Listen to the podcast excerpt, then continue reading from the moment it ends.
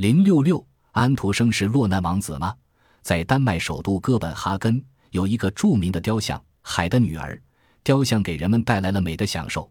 它向人们讲述了一个美丽的童话故事。在一个万籁俱寂的月夜，海面上浮出一位美丽的人鱼公主，她慢慢地游向海岸。她是那么的向往人世间的生活，渴望能与自己心爱的王子结婚。这位勇敢的公主毅然抛弃了海底能活三百年的生命，服下了海巫婆剧烈的药物。她感到就像有一把利刃劈开了她柔弱的身体，当即昏厥过去。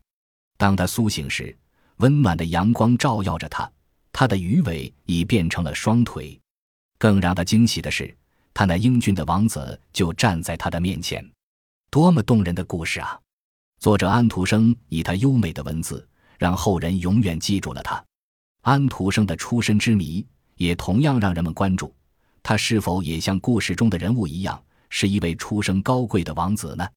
权威的传记作家们都确切无疑地告诉我们，安徒生1805年4月2日出生在丹麦富恩岛上欧登塞城中一间低矮破旧的平房里。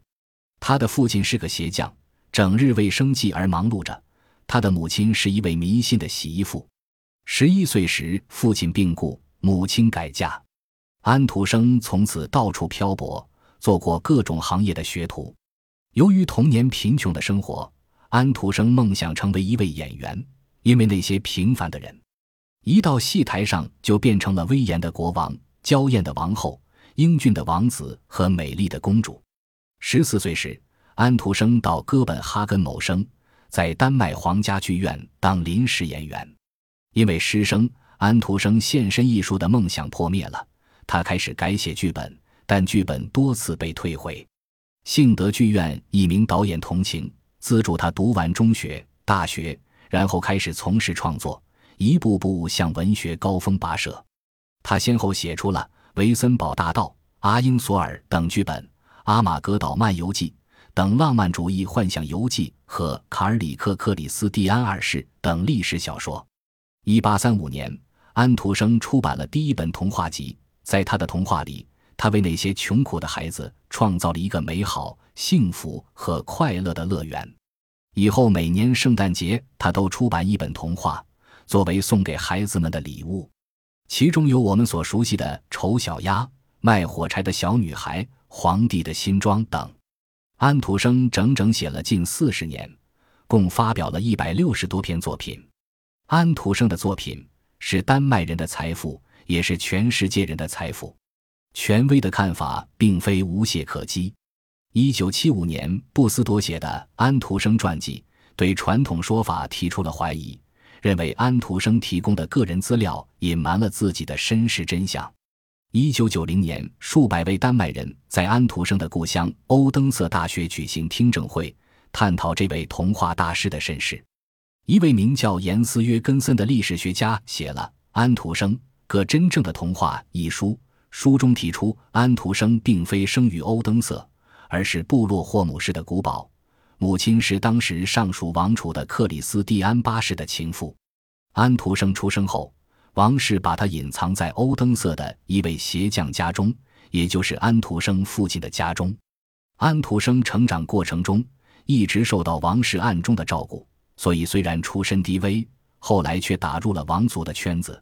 出入于皇家剧院，安徒生提供的个人资料中声称的吃苦之说，纯粹是为掩人耳目而编造出来的。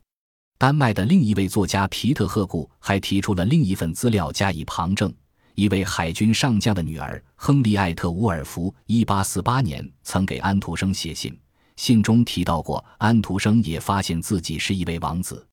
有些学者也从安徒生作品的内容为这种看法寻找依据。据说，安徒生童话的大部分是根据他自己的见闻和想象创作的，《丑小鸭》和《皇帝的新装》等故事一向被认为取材于安徒生的一些亲身经历。在《安徒生故事集》里，还有这样一个故事，正是安徒生自身经历的写照。故事是这样的：一名鞋匠与一个洗衣工相恋，生下一个貌丑的儿子，却不能自己抚养。丑儿孤苦伶仃，幸获天使的照顾，长大后发了财，成为名流。结局时，丑儿的身世大白，原来他是国王的私生子。安徒生自称是鞋匠的儿子，这个故事中有他太多的影子，难怪有人怀疑他是落难民间的王子。为了搞清安徒生的出身之谜，丹麦政界也投入了很大的精力。丹麦著名历史学家塔格卡尔斯泰德曾被允许查阅大量的克里斯蒂安八世的档案，其中包括这位国王的信件和日记。经过查阅，发现这位国王虽然是一位风流人物，他确实和一般平民妇女偷情过，但还算得上一个有责任感的人，因为档案中有过这样的记载。国王发现自己的偷情有了后代后，他会给情妇写信，并寄钱给他们，直至孩子长大成人。国王还为其中的一个私生乎安排了工作，让他掌管王室的狩猎活动。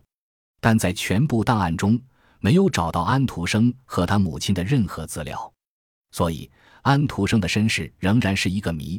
他是否就是生活中的丑小鸭，而最终成为两个令人羡慕的白天鹅呢？